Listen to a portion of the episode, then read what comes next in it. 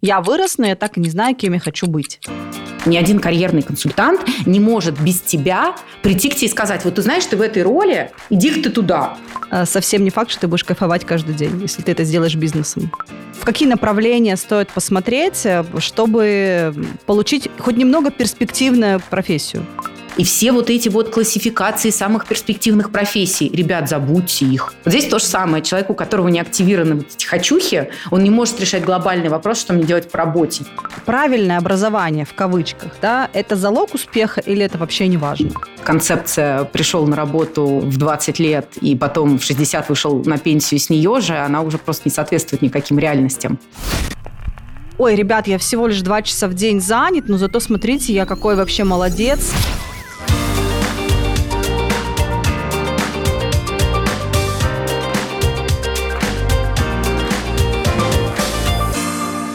Привет, друзья! Это подкаст «Дороже денег». Его веду я, Ксения Подерина. Я финансовый блогер, который много лет помогает людям разобраться с финансовыми вопросами. Еще я журналист, поэтому умею рассказывать просто о сложном и раскладывать любую тему по полочкам. Почему дороже денег? Потому что действительно есть вещи, которые дороже. Это семья, отношения, здоровье, самореализация и многое другое. Вот об этом мы будем говорить с различными специалистами, но так или иначе наш разговор будет вертеться вокруг денег. Сегодня у меня в гостях Ольга Лермонтова, карьерный стратег, которая построила карьеры в пяти странах, в том числе в компаниях Google и Microsoft. Также она основала проект «Карьерум», который помогает профессионалам строить карьеру так, как они этого хотят.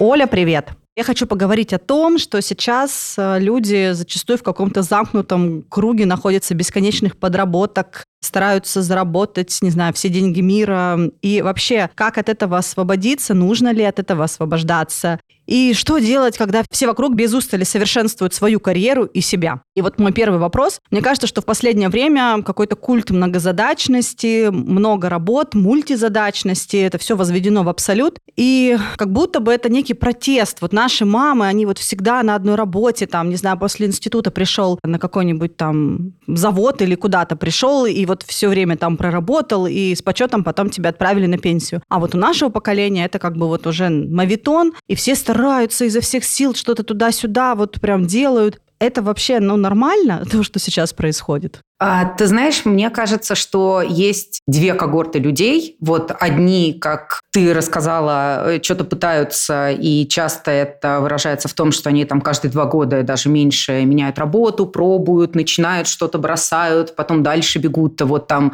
сказали где-нибудь в блогах, что меняй профессию с ветеринара на QA-тестировщика всего за 200 тысяч, и он побежал, например. Это вот одна когорта. А есть э, вторая когорта, которая, особенно после февраля прошлого года, очень сильно активизировалась активизировалось. Это скорее люди, которые там глобально выгорели, потерялись вообще, у них нет сил ни на что. А если есть, то это какие-то очень слабенькие селишки, которые так чуть-чуть подают голос, а потом опять пропадают. Поэтому я бы не сказала, что прям все в каком-то порыве саморазвития и вдохновения сейчас на новые профессии QA-тестировщиков. Не все, не все. Но вот те, кто пытается делать что-то разное, ну, слава богу, честно говоря, что пытаются, потому что концепция «пришел на работу в 20 лет и потом в 60 вышел на пенсию с нее же, она уже просто не соответствует никаким реальностям. И это не только дело в том, что, как отцы и дети, да, Тургенева, все время новое поколение пытается в протесте вставать к старому, просто экономические реалии, политические реалии, бизнес, коммерция просто выглядит уже иначе, чем там 30-40 лет назад. Уже нельзя ожидать от человека, что он будет на Почте России, там, например, или там, не знаю, в каком-нибудь Procter Gamble работать э, с позиции ассистента до вице-президента 40 лет нет. Почему так не бывает? Я думала, что наоборот, как раз вот в всяких а, крупных компаниях так и бывает. Ты пришел там джуниор-джуниора, что-нибудь такое, ассистент, а потом вот, да, дорос до топ-менеджмента. Нет? Это какая-то иллюзия? Позиции наверху всегда меньше, чем позиции внизу. То есть такая вертикальная траектория как минимум будет релевантна для очень малого количества людей. Во-вторых, это мало реалистично, потому что если бизнес там в 60-е годы прошлого века мог предсказуемо сказать, что вот мы делали там шарикоподшипники или там а, вырезали карточки из бумаги, и мы будем следующие 20 лет заниматься ровно тем же, то сейчас мы живем в мире, где технологии постоянно что-то дизраптят, то есть полностью нарушают э, цепочку коммерческую бизнеса, там инновации какие-то происходят, которые влияют не только на какие-то процессы, но и на знания внутри людей, да, то есть ты, чтобы быть сотрудником компании, быть адекватным рынку, ты должен каждый год безумное количество всего нового узнавать. А если ты внутри компании слишком заварился и зашорился, у тебя нет возможности эту экспертизу с рынка получить. Поэтому компании хотят обновлять свой штат постоянно, брать с рынка релевантных людей, которые в рамках вот этих новых технологий там могут что-то новое создать, как-то хорошо в них разобраться, привнести свою экспертизу. Ну и сотрудники начинают понимать, что, блин, я здесь уже два года сижу, все одно и то же, а где мне эту новую экспертизу черпать? Надо идти в другие места, которые прогрессивные, инновационные, ну вот, то есть э, все говорили про то, что там, не знаю, компьютер заменит человек, но все говорили, ой, да ладно, когда это произойдет. Вот, осенью прошлого года появился чат GPT, сколько бизнесов он уже поменял за эти полгода. Поэтому да, безусловно, вот эта история просто вырезая бумажки 40 лет подряд, она уже больше не работает. Слушай, ну то есть получается, что если какой-то молодой человек после вуза пришел работать в компанию, и он надеется дорасти до каких-то топов, то ему, в принципе, лучше даже таких фантазий, иллюзий в голове не иметь, чтобы потом не разочаровываться. То есть ему нужно сразу иметь какую-то другую стратегию. Я тут посижу, посмотрю, потом там что-то другим позанимаюсь там, или как? Смотри, к теме самоопределения как раз. Вообще хорошо бы формулировать свою карьерную цель не как я хочу быть вице-президентом, потому что это очень узкая, тупая схема, которой нас всех когда-то научили, что вот я был младшим менеджером, потом я стану просто менеджером, потом старшим, потом директором, потом вице-президентом. Это, ну, это не цель. Слушай, я, я поняла, это знаешь, как я был солдатом, стану генералом когда-то, да, то есть из серии дослужусь. Угу. То есть эта схема, она очень ограниченная, и ограниченная она в первую очередь тем, что ты свой рост определяешь не через смыслы и интересы, и чем ты себя наполняешь, а через то, что является формальным атрибутом твоей роли. То есть э, твоя должность и зарплата – это является следствием того, насколько ты хорош в том, что ты делаешь. Но ты не можешь стать хорошим в том, что ты делаешь, если ты э, преследуешь э, внешнюю какую-то мотивационную цель. Ну вот смотри, если у тебя нет внутренней мотивации, вот, допустим, там, я испытываю огромное количество вдохновения, когда я занимаюсь организацией работы команды. Если я провожу какие-то встречи команды, раздаю задачи, мы там вместе на доске где-нибудь в мира или в другом формате там расписываем разные классные штуки. Вот если я получаю вдохновение от такого рода задач, то вероятность того, что я смогу быть хорошим руководителем, она повышается. Потому что мне вот то, что мне свойственно, интересно, где я чувствую подъем энергии, оно же транслируется э, в реальный мир. Если же я из себя выдавливаю всячески вот эту функцию руководителя, и на самом деле я просто хочу больше денег и красивый титул, мне будет очень сложно туда прийти. Поэтому эта внешняя цель не имеет значения. Первично всегда на какие интересы, на какие мотиваторы, на какие ценности профессиональные я опираюсь, что я люблю делать, люблю ли я общаться с людьми, или я люблю, там, не знаю, в табличке сидеть, подсчеты делать. Вот э, обычно мы с этого начинаем, да, вот я, мы в карьеруме, с анализа того, а что человеку интересно в глобальном смысле. И это очень сложный вопрос, на него даже много взрослых людей не может ответить.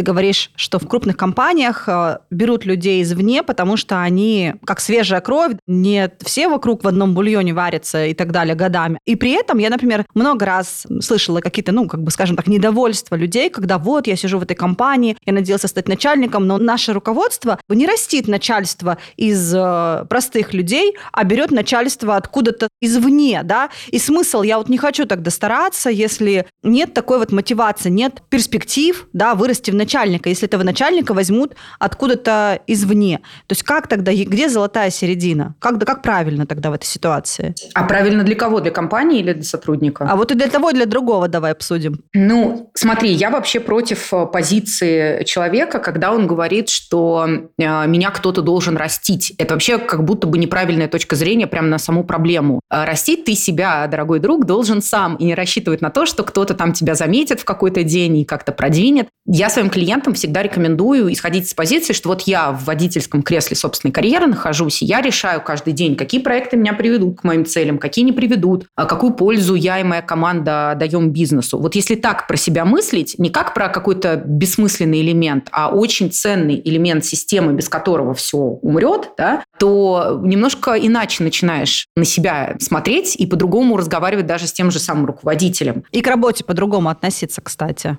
Да, конечно, ты начинаешь думать про себя, что вот я такой ценный бриллиант, И мое время нужно тратить как-то со смыслом. Поэтому изначально позиция должна быть про это. Какие действия я должен в работе совершать, чтобы приносить больше ценности бизнеса. И тогда неважно, вырасту я в этом месте или нет, на рынке всегда будет кто-то, кто меня оценит. Потому что моя ценность завязана не на то, что я именно эти бумажки умею вырезать, раз уж у нас такая метафора пошла, а то, что я вообще специалист по вырезанию и глобально потому как вот это вырезание связано с привлечением денег в бизнес, например, как один из вариантов. И тогда я широко себя позиционирую на рынке, я могу быть полезен большому количеству контрагентов, партнеров, компаний. Я себя мыслю такой автономной ценной единицей.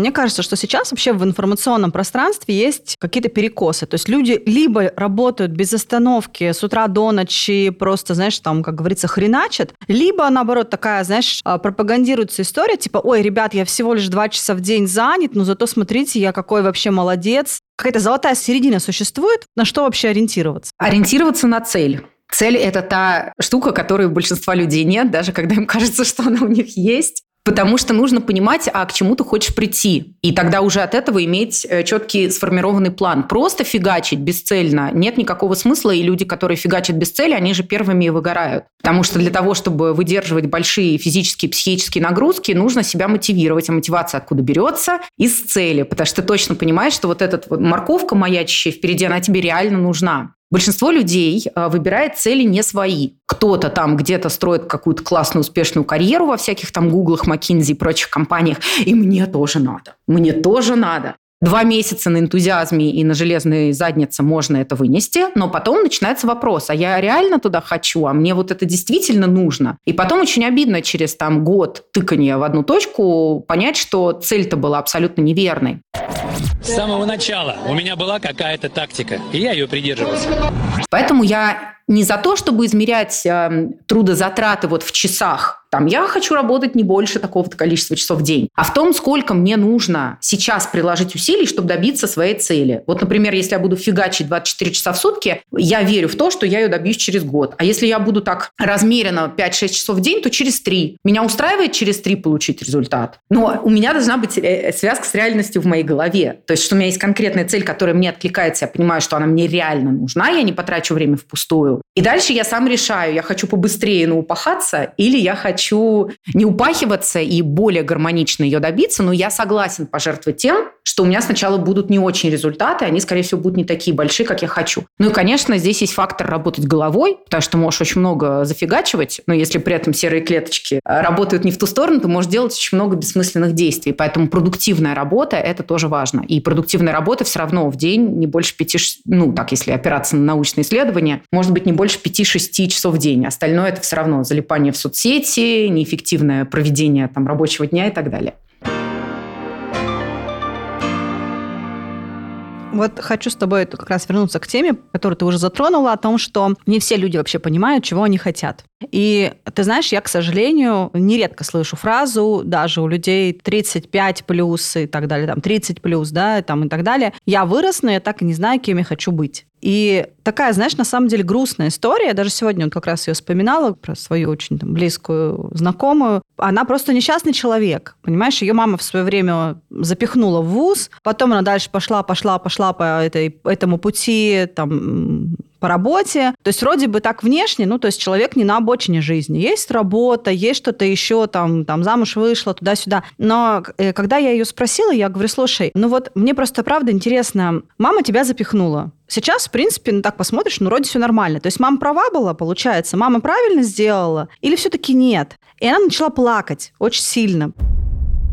Для нее это очень тяжелая тема, потому что она говорит, я так и не знаю, кем я хочу быть. Я не на своем месте. Мне не нравится то, чем я занимаюсь, но в то же время я не знаю, что, чем я другим хочу заниматься, и тем более не нахожу сил, чтобы туда идти. Что ты можешь посоветовать таким людям, скажем так, вот вообще с чего им начать и куда податься? Ну, это, наверное, ты сейчас описала 95% вообще моих клиентов. Ты же, как правило, это и уже опытные специалисты, которые что-то уже достигли, и часто либо не видят в этом никакой ценности, либо потерялись, либо какие-то внешние события. Там, ну, у нас много было за последние три года внешних событий, которые бы нас немножко психику нашу подвигали. И, в общем, все это стоит на очень непрочном фундаменте. Здесь, э, к сожалению, каких-то быстрых волшебных таблеток нет. Это довольно длительная работа над собой. Просто человек, который выгоревший, совсем, вот если мы говорим про выгорание, и смысловое, и ресурсное, в нем четыре стадии обычно. Если человек пока еще на первой и второй стадии, у него есть еще какие-то силы. Если его сильно замотивировать тем, что смотри, есть белый э, свет в конце туннеля, и ты что-то таки найдешь в себе, он может какую-то работу над собой совершать. Если человек уже находится на третьей, четвертой стадии выгорания, у него нет ресурса ничего искать. Ему первая степенная задача – это отдохнуть. Отдохнуть,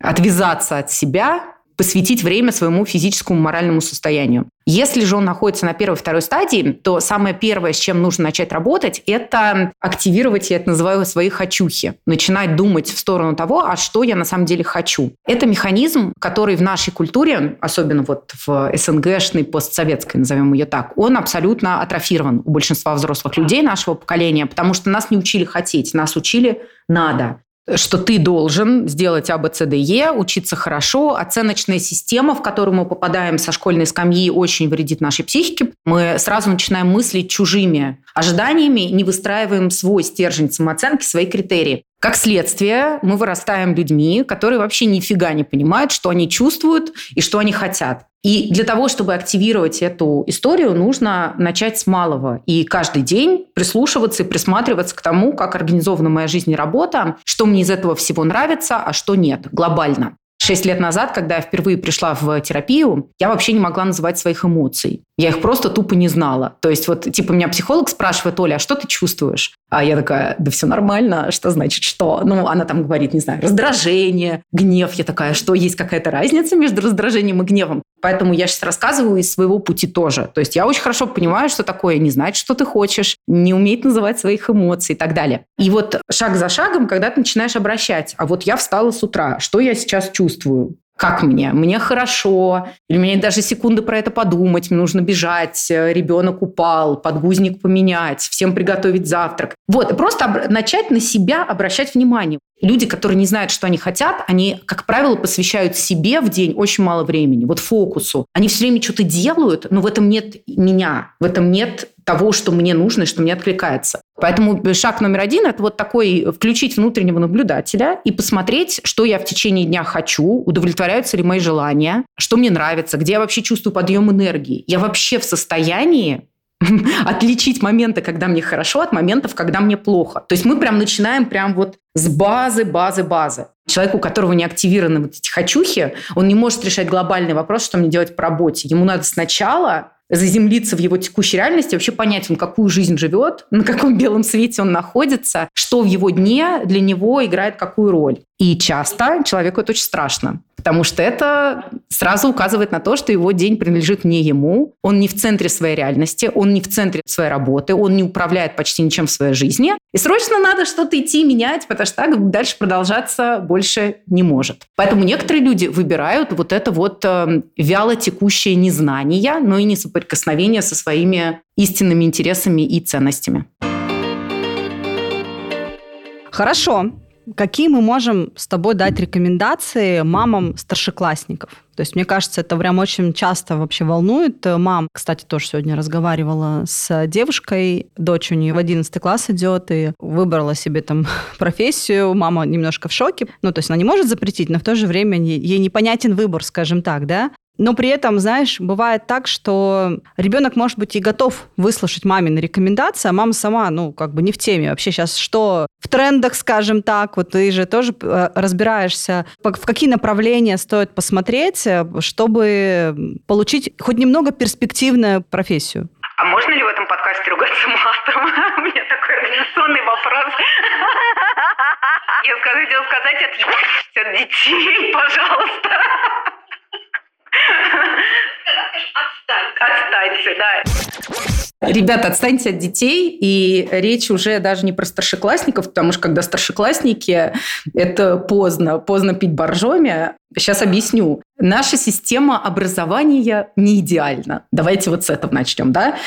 тот возраст, в котором предлагается ребенку выбрать какое-либо направление, в котором он должен дальше учиться и развиваться, он неприемлем для того, чтобы ребенок на полном серьезе этот выбор делал. Спросите у любого педагога, психолога детского, кого угодно. У человека еще не сформированы те органы, которым он должен делать это. У него еще не, не мозг, не, не в плохом смысле, а просто физиологически наш мозг заканчивает формироваться в 25 лет. Почитайте научные исследования. Короче, ребенок не может в 16 лет, объективно не может, выбрать себе будущую профессию. Задача родителя, на мой скромный взгляд, может быть, меня закидают помидорами и так далее, но это не мешать, а наоборот помогать ребенку исследовать эту реальность и смотреть на то, а что вообще в мире бывает. И все вот эти вот классификации самых перспективных профессий, ребят, забудьте их. Ну, потому что мы живем в таком мире, где каждые два года что-то меняется. Три года назад все хотели быть СММщиками, сейчас все хотят быть нейроситологами или какое там будет новое слово для обозначения этой реальности. Мы живем в таком мире, где невозможно предугадать и невозможно предсказать, что будет в тренде. И не надо этого делать, потому что тот факт, что профессия в тренде, еще абсолютно не говорит про то, что ваш конкретный ребенок ей заинтересуется. В чем функция родителя, вот как мне кажется? В том, чтобы показать ребенку, что вообще в мире бывает. Иметь хорошее, классное окружение из взрослых. Да? Вот вы, родитель, думайте в первую очередь о себе, какой вы ему пример подаете. Потому что если вы, извините, задолбанная своей работой, ненавидящая своего начальника и компанию девушка, женщина, и вы приходите домой выливаете этот негатив на семью, вы закладываете ребенку образ работы. Если вы уставший папа, который тащит э, семью свою один за всех, у ребенка будет модель тащера перед глазами. И мы не знаем, как, какой эффект это произведет. Он может тоже стать тащером несчастным, а может стать человеком, который скажет, что эти компании нет. Я буду там делать свой бизнес и, не знаю, буду прогорать бизнес за бизнесом. Очень, короче, по-разному эти картинки складываются. Важно что, что вы как родитель очень большой пример для ребенка. И смотрите на себя, занимайтесь собой. У нас поколение людей, которые, блин, занимаются своими детьми вместо того, чтобы заняться собой. А у вас с работы все в порядке? А может быть, вы там самореализуетесь и на основе своих «хочу, могу и надо» построите классную карьеру ребенку покажете, как это классно любить свою профессию, как это классно заниматься значимым для себя делом, когда у мамы, у папы глаза горят. У вас есть классное окружение, познакомьте с ребенком, попросите друзей, пусть придут и расскажут, чем они интересно таким занимаются. Вот что они делают каждый день, покажут примеры своей работы, чтобы вот у ребенка была окошко в реальный мир работы, потому что вуз ему все равно этого не даст. Это будут фундаментальные знания, оторванные от всего. Как мне кажется, что вы сделали свою родительскую работу, если вы смогли ребенку показать много опций, а смогли его в этом поддержать, в любом, что ему интересно, объяснили для него какие-то ну, последствия этого выбора, да, подсказали, как вот там, не знаю, мама, мне нравится рисовать. Вы подсказали, что смотри, есть там графический дизайнер, есть художник, есть картинные галереи, вот можно так, так, так, так, так, Ребенок на это все посмотрел, попереваривал, пришел со следующей идеей. И вы как такой а типа коуч, зеркало, которое отражает его там интересы. И вы его бережно, да, как хрустальную вазу, несете к его интересам, к тем самым «хочу». Даже если родитель начинает здесь критиковать, навязывать свое мнение, запихивать куда-то ребенка, то ни о каких «хочу» во взрослом возрасте речи быть не может. Это будет человек, который будет всегда слушаться начальников, всегда повиноваться всем даже самым нелепым правилам, не будет слышать себя. Вы же не хотите такого будущего для детей, значит, перестаньте им просто мешать уже сейчас. А если, например, ситуация, что ребенок уже такой, ну вот там, 11 класс, да, а он не знает, что он хочет? Ну вот он вообще не знает. Ну, это нормально. Как ему выбрать, помочь, не знаю, надо ли помогать? Показать ему варианты. Ну, то есть как бы начать с ним обсуждать, э, какие варианты он бы хотел хотя бы посмотреть. Да, хотя бы в какую-то сторону. Ну, всегда же есть какие-то предметы, где ребенок себя чувствует э, счастливым, где ему интересно. Можно с этого попробовать пощупать. Это не обязательно, что у него пятерки по этому предмету. Может быть, он просто ну, как-то чувствует вот какой-то внутренний интерес, вот какая-то темка с, с детьми вообще нужно разговаривать. Я сейчас, наверное, Америки не открою. Просто родители очень часто строят отношения подчинения, иерархические отношения в семье. Когда не подстраиваются вот как на одном уровне к ребенку и с ним общаются как с таким же взрослым, а сверху вниз. Я тебе говорю так, и ты должен мне отвечать. Если вы уже продолбали ваши отношения с ребенком, а часто так бывает, что в 16-17 лет, это уже конец пубертата, вы уже там наломали дров, а, скорее всего, вы можете просто поддерживать и не мешать. Он не будет вас слушать, потому что вы свое окно доверия уже где-то оставили э, позади. Если у вас отношения простроены хорошие, доверительные, постарайтесь их не потерять и э, мягкой лапкой показать ребенку разные варианты. И вот тогда есть вероятность, что у него какой-то интерес проснется к каким-то темам, и уже эти темы вы сможете раскапывать. Главное здесь держать вот это окошко открытым и самому не скатываться, что если математика, то это обязательно экономист или бухгалтер, или финансист. Смотрите в реальный мир и видите, что математика нужна всем в разных пропорциях, можно быть художником, который знает математику. Главное, вот не ограничивайте своего ребенка ничем. И финальный вариант, ну, конечно, есть так, такие вещи, как карьерный коучинг. Да? Можно, опять же, нанять своему ребенку карьерного коуча, внимание важно, который специализируется именно на работе с подростками и помочь ему этот путь пройти. Не профориентолога, а именно коуча, потому что профориентологи обычно мыслят схемами и, ну, как бы очень таким примитивным набором профессий. Коуч мыслит шире и может вытащить из ребенка какие-то элементы, о которых он сам не подозревает. Ну, я, кстати, сейчас приведу пример такой работы. Это моя знакомая тоже реальная состоятельная очень семья, то есть вообще вот как бы бюджет э, там, на образование, например, не ограничен, да, мальчик учится хорошо, медалист, и он говорит, я хочу быть поваром. И семья такая, что, поваром? А можно что-то как-то посложнее выбрать? Он говорит, нет, я хочу быть поваром. И, ну, это при том, что, понимаешь, мне кажется, вообще там, если бы он захотел поехать там учиться в школу Мишлен, там, или какая-то там есть какая-нибудь, они бы и это ему оплатили, но он говорит, нет, я вот так подумал. И тогда они ему как раз наняли карьерного коуча, который специализируется на таких историях, и он с ним работал чуть ли не год, понимаешь? Они крутили, вертели, все, все, все, все, все, все, все. И ты знаешь, они в итоге пришли к тому, а я говорю, ну, ну, ну, и к чему же вы пришли? То есть мы как бы, что карьерный коуч, грубо говоря, к чему подвел или там, что раскопал? Нет, они пришли к тому, что он пойдет на повара учиться. И для родителей это было уже не просто какая-то блажь, а взвешенное решение. И сам ребенок тоже смог осознать, не знаю, как-то для себя сформулировать, что это именно то, что он хочет на данный момент. Так тоже бывает, оказывается. Где таких людей ищут? Вообще карьерный коуч – это не кто-то, кто по вашему заказу меняет то, что ваш ребенок думает. Ну, хороший карьерный да. коуч. Это человек, который помогает ребенку лучше осознать свой выбор, да и взрослому. Взрослый карьерный коуч про это же, да, никто никому ничего не навязывает, просто тебе подсвечивают разные элементы твоего же решения, ты и так и сяк его повертел, с разных сторон посмотрел и вроде как утвердился или не утвердился в своем выборе. И, кстати, чтобы не запугивать наших слушателей, карьерные коучи могут себе позволить не только очень богатые семьи, то есть в целом там от 2-3 тысяч рублей час, когда мы говорим о выборе там, профессии, о выборе направления. Это хорошая инвестиция, и э, здесь важно понимать, что вуз, в который пойдет учиться ваш ребенок, все равно может быть не его финальной точкой, он все равно может в процессе учебы и сталкивания с реальностью в этой профессии понять, что это на самом деле не его, поменять свое решение, поменять, куда он пойдет в магистратуру, или бросить этот вуз и попробовать другой, или вообще сказать, вы знаете, что, я понял, что высшее образование мне не нужно, я пойду схожу на курсеру, на какой-нибудь онлайн-курс,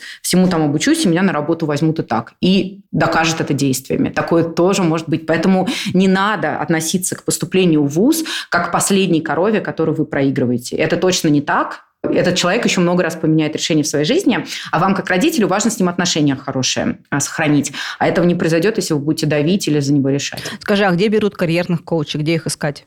Смотрите, есть э, разнообразные ресурсы. Во-первых, конечно, есть карьеру, компания, в которой я работаю, то есть мой бизнес. Есть э, разные другие игроки на рынке, которые тоже занимаются карьерным образованием как для детей, так и для взрослых. А можно искать по радио, так называемому, сарафанному, да. Можно смотреть, кто где, кто консультировался с каким-то коучем. А можно Среди психологов, если, допустим, вы или ваши друзья были в терапии, у, те, у терапевтов у всех обычно очень большой арсенал знакомых карьерных коучей, потому что эти все проблемы взаимосвязаны, и взрослый человек, который приходит к психологу, он однозначно прорабатывает темы работы, и потом его этот терапевт передает э, карьерному коучу. Вот. Есть разные маркетплейсы, но тоже коучей именно карьерных, но я рекомендую все-таки там проверять какие-то сертификаты, регалии, ну, проверять, что человек действительно эксперт, а не просто там где-то на маркетплейсе э, за 500 рублей в час готов там всех проконсультировать. Да? То есть здесь я, я бы смотрела на образование, на карьерный путь, который сам человек прошел, а подходит ли он по профилю с точки зрения ваших стадий карьерных, потому что, ну, если ты там тебе 50, и ты запутался,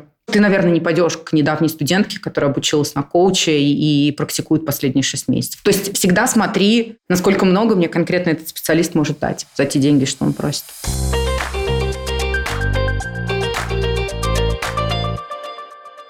Правильное образование в кавычках, да, это залог успеха или это вообще не важно? Ну, на мой взгляд, хорошее образование – это то образование, вот если мы говорим про образование в классическом нашем постсоветском понимании, высшее учебное заведение, это то, где тебя учат учиться. Вот я, например, мое первое образование – это филологический факультет МГУ. Я учила всякие там древний верхний немецкий, латынь, переход звука зю в каком-то там веке. И вот это все. Передаю пламенный привет моим преподавателям, если вдруг они слушают подкаст. И честно, это было, наверное, один из самых счастливых и лучших этапов всей моей жизни. Потому что так это сильно прокачивает мозг, когда ты думаешь про какие-то очень сложные штуки. Ты пытаешься их осознать ты общаешься на эту тему со своими одноклассниками. Вроде вот, казалось бы, никакой практической релевантности нету. Тем не менее, очень много и практической релевантности. То есть нужно высосать эссе на пять страниц по любой произвольной теме. У меня много друзей говорят, Оля, ты такая активная в соцсетях, где ты берешь идеи для контента? Ребята, вся жизнь – это одна большая идея для контента. Но я-то понимаю, что это мой филологический опыт. Я пять лет постоянно писала тексты, постоянно на самые разные темы, включая темы, на которые я ничего не понимала. Просто поступить на филфак – это вот залезть в голову какому-нибудь Евгению Онегину и разобраться, что там происходит. Это очень крутой навык для жизни. Поэтому рассматривайте образование не как тот предмет, которому вы учитесь, а как среда, в которой вы или ваш ребенок должен научиться мыслить анализировать, синтезировать, защищать свою точку зрения, выступать перед другими, строить социальные связи со своими одноклассниками, изучить, исследовать этот мир. Короче, готовиться стать взрослым человеком. Вот какая задача у этого образования. Вероятности, что он будет строго по профессии работать, вот которой его научили, не очень высока. Она статистически очень низкая, она меньше 30%, если говорить про Россию. Просто примите эту мысль. Это вот, она вам может не нравиться, но это как писать против ветра. Вы не измените тот факт, что есть ветер, понимаете? Не нужно бороться с ветром, зайдите за сарай. Вот здесь то же самое. Придумайте для своего ребенка комфортные условия, а дальше отпустите эту ситуацию, потому что это все равно будет без вашего участия происходить. По поводу социальной среды, кстати, а, я тоже не раз э, такое мнение слышала, сталкивалась, встречала, что родители, грубо говоря, выбирают вуз именно исходя из правильного окружения. То есть вот там мы отдаем там какой-нибудь престижный, потому что там учатся там какие-нибудь особые дети, и как будет здорово, если наш ребенок тоже будет вот в этой правильной среде, потому что как бы с другой стороны не секрет, да, что очень часто вузовские там твои университетские друзья или там институтские, они потом с тобой там практически на всю жизнь. И вот эта вот э, как бы среда, в которой ты какое-то время живешь, да, там 5 или там сколько лет, и потом еще эти люди, с которыми ты дальше продолжишь общаться всю жизнь, они могут ну, так или иначе накладывать отпечаток, скажем так. Вот это, ну, на самом деле рабочая история или это тоже какая-то переоцененная такая тема? Ну, в общем и целом, конечно, мы являемся средним статистическим из нашего окружения. Это тоже некое было проведено научное исследование, которое доказало, что э, все-таки каждый из нас является отражением того окружения, в котором мы находимся, за очень редкими исключениями, когда ты прям какой-то выдающийся там талант и человек, но обычно такие люди себе быстренько новые подтягивают окружение. Поэтому это все недолго длится. То есть быть самым умным в комнате очень быстро надоедает. Но я бы тут сказала, что, во-первых, а, окружение – это не только про интеллект. То есть это могут быть такие же, там, не знаю, вот сейчас возьмем предприниматели, окружить себя успешными предпринимателями. Но это могут быть люди, которые вообще не совпадают по ценностям. А ведь важна очень ценностная эмоциональная составляющая. Поэтому я бы сказала, что здесь очень много факторов, которые вы, как э, человек, который идет поступать в ВУЗ, или ну, ваши родители не могут э, со стопроцентной достоверностью предсказать. Но если вдруг могут, если вдруг вы ходите по дням открытых дверей, на какие-то форумы, конвенции, общаетесь с будущими преподавателями, смотрите их научные работы, попробуйте оценить не только интеллектуальную составляющую, но и то, в какую среду попадет ваш ребенок. Да, потому что вот э, если там терминами начала 2000-х, когда я поступала в ВУЗ оперировать, вайб, так называемый какого-нибудь эконом-фака МГИМО, очень сильно отличался от вайба высшей школы экономики. В первом это такие все на понтах, значит, люди с последними э, телефонами, и каждый приезжает на своей машине уже с первого курса. А в вышке такие вот прозападные, какие-то очень разносторонние люди, которые все в кейс-компетишенах, да, в кейс-соревнованиях, ездят на разные стажировки. Это разный вайб. И там, и там люди очень умные. Нет никаких сомнений про это.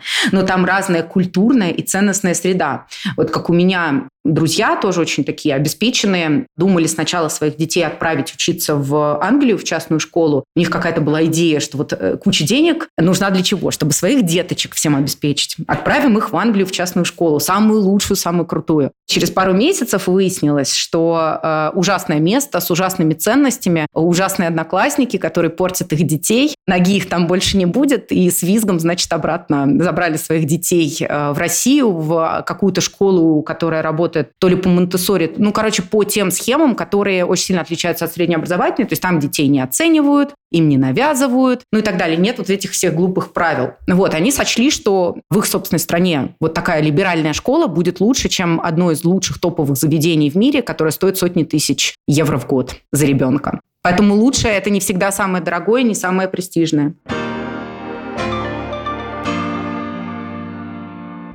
А, мне кажется, что у многих людей карьера ассоциируется с каким-то линейным движением вперед. Но всегда ли это так? Всегда ли карьера – это какая-то сплошная линия? А, да нет, конечно. На самом деле часто еще считается, что это линия, идущая строго вверх, иначе ты неудачник. То есть, если ты не растешь вот как бы по этой линии вверх, но на самом деле нет, это не так. Есть знаменитый э, демотиватор в сети, э, как люди себе представляют успех, и там такая идущая вверх непрерывная полоска. А и как успех выглядит на самом деле? И там такая вот крокозябра, которая туда-сюда идет, и потом, может быть, куда-то тебя выводят eventually, да, когда-нибудь потом. Вот карьера – это так, это второе. Это не первое. Первое – это для абсолютного меньшинства людей, которые мы любим постулировать как образцовые, но если посмотреть даже вот на какую-нибудь профессиональную соцсетку типа LinkedIn, ты туда заходишь и видишь, что там постепенный постоянный рост у единиц, у единиц. А у большинства людей это прям заплаточная какая-то история. Здесь поработал год, там куда-то перешел, потом что-то у него случилось, тут повезло. Короче, это вот прям целая история. Человек может идти во фриланс, возвращаться обратно в найм, открывать свой бизнес, опять в найм. В найме он мог быть одним, другим, третьим. А сейчас мультиформатность работы очень, ну, такая, это прям один из глобальных трендов еще с пандемией, дальше будет усиливаться, когда человек формально работает в одном месте, но он еще берет проекты с какого-то другого места, еще помогает вести бизнес какому-нибудь родственнику. Мы все как бы кладем яйца в разные корзины, и поэтому нет. Это, кстати, хорошо? Ну, скажем так, это может быть и хорошо, и нехорошо, это все зависит от цели. Вот если у тебя все три проекта вписываются в свою долгосрочную карьерную стратегию, да ради бога, у тебя сил на это все хватает. А если ты э, одной рукой здесь, завтра там, ну, короче, это нужно смотреть от твоих, опять же, отталкиваться предпочтений и ценностей. Часто бывает, что людей в какие-то проекты вписывают, потому что они не могут сказать нет, у них проблемы там с личными границами, их кто-то попросил, сестра маминой подруги, подсобить, и вот они там разрываются на этих трех работах, если это не такая история, а вы четко понимаете, как вот этот сайт-проект вам продвинет с точки зрения ваших целей, вообще никаких вопросов нету. Просто я говорю, целями мыслит мало людей. Вот я очень за целенаправленное движение. Не за линейное, а за то, чтобы ты установил свою там долгосрочную цель, как-то ее сегментировал и понимал, куда ты идешь, что ты не просто вот так тебя шатает куда-то. У тебя хотя бы есть, ну, гибкая цель, да, понятно, ты ее будешь менять со временем, но просто чтобы какая-то целенаправленность этого общего движения карьерного возникла. Ты знаешь, я сейчас тебя слушаю, думаю про там большинство моих знакомых, которые сейчас работают в найме, и понимаю, что действительно а цели нет у людей. То есть такое ощущение, что это просто какое-то ну, проживание жизни, то есть ты должен ходить на работу, потому что там платят зарплату, потому что у тебя там, не знаю, ипотека или что-нибудь еще, и вот ты там ходишь, ходишь, ходишь на эту работу, а потом, например, у тебя как-то меняет обстоятельства, ты идешь на другую такую же там работу, примерно такую же, на другую. И так, в общем-то, как бы и жизнь прошла. А такого, что типа я сейчас построю себе какую-то там э, маршрут по моей там будущей карьере, мне кажется, вообще единица людей. Но тогда возникает вопрос, давай разберем на каком-то конкретном примере. Например, там человек работает в банке. Вот он устроился, он работает каким-нибудь там старшим специалистом чего-нибудь там, например, там по ипотеке. Ну, я, я хорошо разбираюсь в ипотеке, но, предположим, по ипотеке. А какая у него должна быть цель? Как она должна быть правильно сформулирована? Но у него должна быть вот это вот э, триединство, которое я называю «хочу, могу и надо». Он должен очень четко проанализировать, э, что в его работе его драйвит, что является его внутренним глубинным интересом и мотивацией. Это раз. Во-вторых, в чем он хорош и что у него получается очень круто, и что может быть долгосрочной ценностью на рынке. И третье – это аж за что платит компания и вообще как выглядит мир работы в его сфере, если он считает, что его сфера – это то, что его драйвит, и он хочет дальше развиваться. И здесь на стыке этих возможностей он будет искать, куда ему дальше расти, потому что э, вариантов же огромное количество. Да, понятно, у него есть его начальник, а над ним его начальник, и он может сказать, я вот буду вверх расти. И тогда это будет один карьерный план, потому что тогда ему под эту задачу нужно будет поставить карьерный план, в котором он пропишет, чем я отличаюсь от своего руководителя плюс два уровня. Дай-ка я подумаю. Кажется, у него получше с организацией работы других людей. Кажется, у него получше с коммуникацией. Что-то он так говорит, что на встречах его все слушают. Угу, как бы мне это подрастить? Кажется, мне нужно получше вот этими тулами научиться пользоваться. То есть сразу это все можно подразделить на навыки. Но точно так же есть другие карьерные заходы. Можно не вертикально расти, а расти в ширину,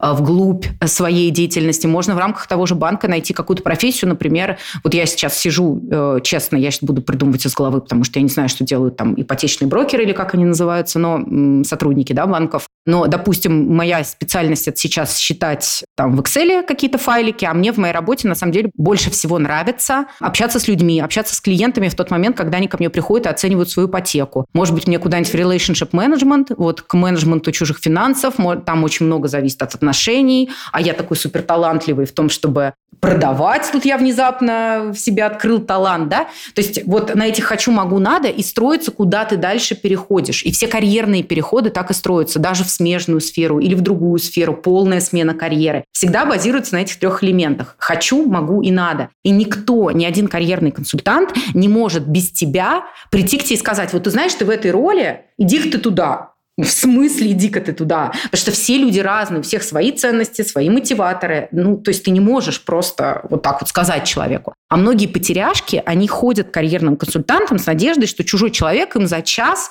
скажет, куда им идти. Ну так вот нет, ребят, приготовьтесь к долгой работе, по итогам которой вы, может быть, что-то поймете, а не так, что за один час. Не. Вы всю жизнь были запутаны, а думаете, что какой-то другой человек решит вашу проблему за час. Так не будет. Слушай, а как ты относишься к таким историям, когда, например, человек кем-то работал, работал, работал, а потом такой, хочу собак подстригать. И пошел, выучился, и пошел собак подстригать, и кайфует, и у него все хорошо. Это классно, это ок, или это что-то какие-то, не знаю, заблуждения? И самое главное, что делать если, например, тебя вообще никто не понял в окружении. То есть вот мы же тоже все равно так или иначе зависим от социума, от родителей, там, не знаю, брат, сестра, муж, э, кто-то еще, ну, могут просто говорить, ты сходишь с ума, у тебя прекрасная работа, не знаю, там, в прокуратуре, блин, каких встреч собак, ты издеваешься, что ли?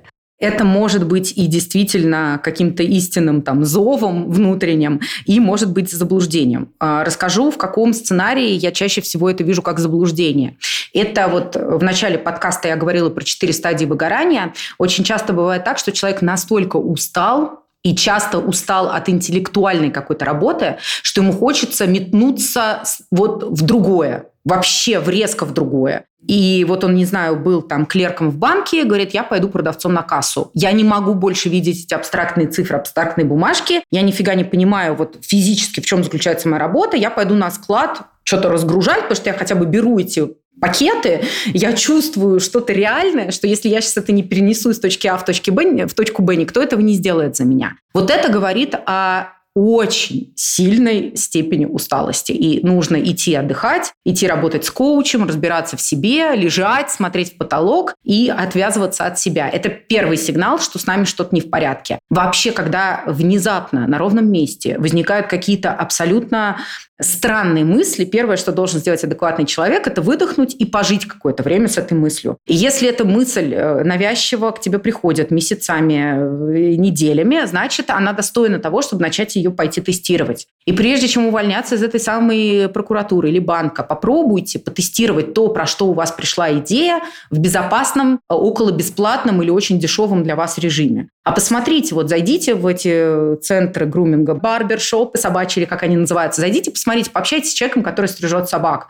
Вот просто спросите его, как выглядит его день, не нравится ли ему его работа, это вам ничего не даст. А как выглядит день? Вот ты проснулся, что ты делаешь? Кусают ли тебя собаки? Может быть, тебя заражают каким-нибудь грибком? Или наоборот, ты там... Ну, короче, у меня столько сразу вопросов в голове. Да пойди ты поспрашивай этого грумера, что он на самом деле делает. Может быть, ты через три дня скажешь, господи, я от этой шерсти я больше не могу, у меня аллергия, я пошел, да.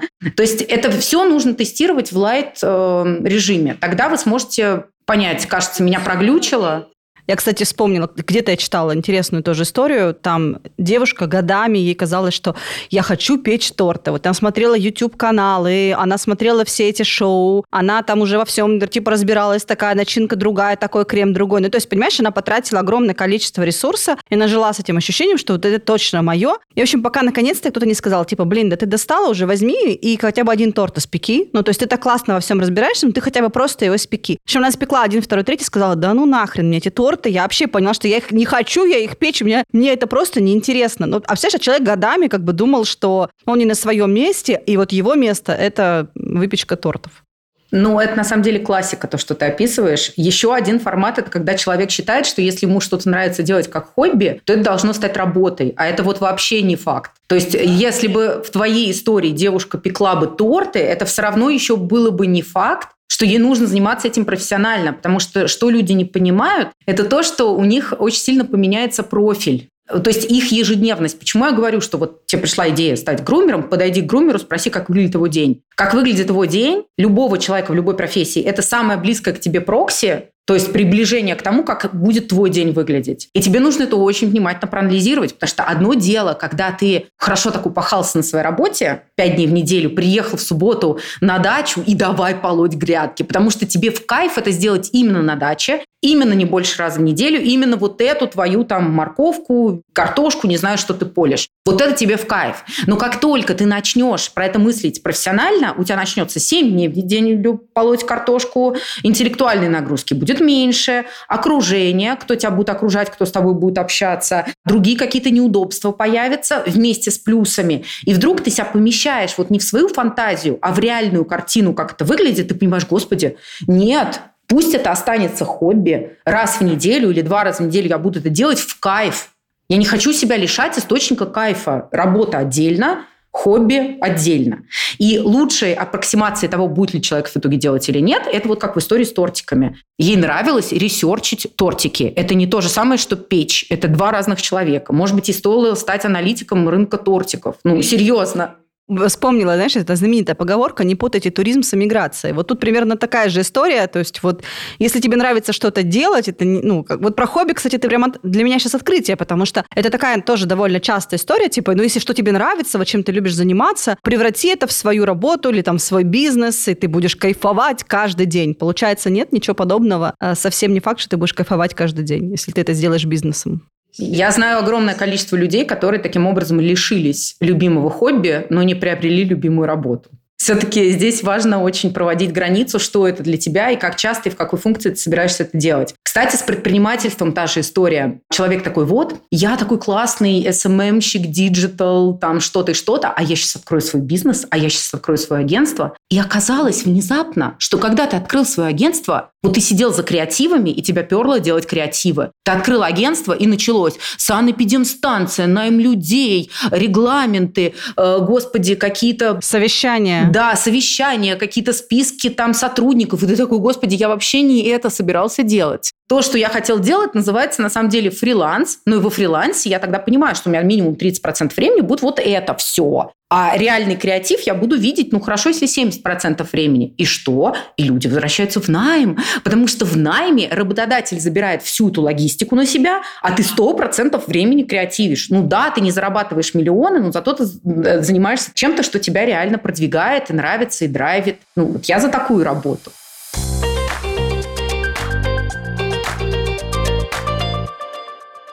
Слушай, последний вопрос задам, который мне сейчас тоже пришел в голову. А что, если, например, твоя жена или твой муж, ну, то есть твоя там вторая половина, как раз пребывает в состоянии, там, не знаю, нелюбимой работы, ему это не нравится, он приходит домой уставший и ненавидящий, рассказывает, там, не знаю, про дурака начальника, идиотов, коллег и так далее. Ну, и ты как бы понимаешь, что это, ты это все контейнерируешь, то есть выслушиваешь, помогаешь там и так далее, но в какой-то момент, ну, блин, ну, реально устаешь от этого. Что делать в этой ситуации? Как бы, как помочь, чтобы э, избавиться от этой проблемы. Ну, во-первых, нужно убедиться в том, что человеку нужна помощь, потому что многие из нас просто любят э, приходить и вываливать это все, но при этом не готовы совершать в реальности никаких действий для того, чтобы что-то поменять. И я тебе не могу перечислить количество кейсов, когда кто-то мне пишет куда-то в соцсетях в директ, что Ольга, я к вам отправлю мужа, вот разберитесь с ним. Нет, дорогие, так это не работает.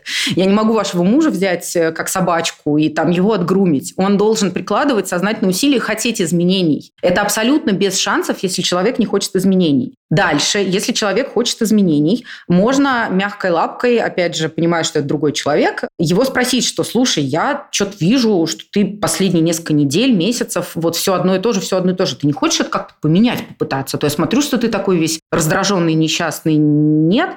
И если человек откликнется на эту протянутую руку помощи, да, тогда уже можно ему что-то предложить, сказать, а давай там, типа, не знаю, ты карьерному коучу сходишь, или посмотришь вот этот курс, или там еще что-то поделаешь. То есть как-то с ним побрейнштормить. Но быть готовым к тому, что человек заявляет, что все плохо, на самом деле он кайфует от этой ситуации, там есть какие-то побочные плюсы, которых вы не замечаете и не можете о них знать. Он э, хочет поменять, но у него нет сил, нет ресурсов, он не готов конкретно действовать, конкретно действовать теми способами, которые вы предлагаете. То есть финально, конечно, ответственность на самом человеке. Если вам невыносимо от того, что постоянно на вас этот э, ушат с помоями выливается, вы можете просто сказать, что, дорогой, я все понимаю, но давай вот ты приходишь домой, как-то переключаем картинку, я не хочу в этом вариться, у меня там своя работа, свои дела. Еще помогает, конечно, хороший пример.